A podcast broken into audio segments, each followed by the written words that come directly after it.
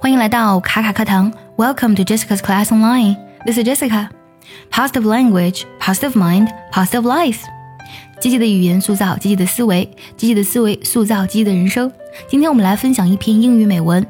你的思维呢，决定了你的命运。我们每个人呢，没有办法决定自己的出生环境和生长环境。从这点来讲呢，似乎是不公平的。但是呢，我们每天呢，却公平的生活在这个地球上，呼吸着空气，享受着阳光雨露，这一份生命的馈赠，对于我们每个人来讲呢，却是非常非常公平的。如何不负生命的馈赠，享受、利用好自己的生命，发挥它最大的价值？这条路上呢，我们每个人都有机会，所以才会有这篇文章。你的思维决定你的命运。对了，最近我们爱趣英文呢已经开启了限额招生，如果你想从根本上提升你的发音。听力还有口语呢，请微信加 J E S S I C A 六六零零一，也可以点开节目文稿，点击查看加我。那接下来我们来听一下这篇文章。The world is not fair.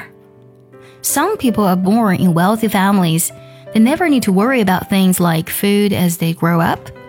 Some people are born in poor families. They need to learn how to survive when they were still kids. Some people are born in stable countries. Don't really know what it means to feel scared. Some people are born among wars and chaos. They need to do everything they can just to stay alive. But people who are born in wealthy families can grow into useless ones and fall out of their previous social status. People who are born in poor families can find a way that suits themselves to work hard and change their lives completely.